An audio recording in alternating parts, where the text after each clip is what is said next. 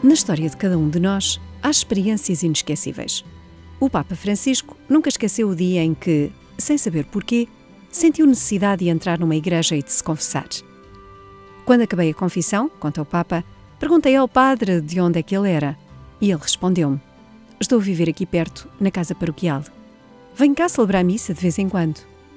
Este padre recorda: o Papa tinha um cancro e morreu no ano seguinte. Mas naquele dia no final da conversa com ele, eu soube que tinha de ser padre. Tive a certeza absoluta. Depois disso, afirmou o Papa, continuei a ir à escola. Mas agora eu sabia qual era o meu caminho.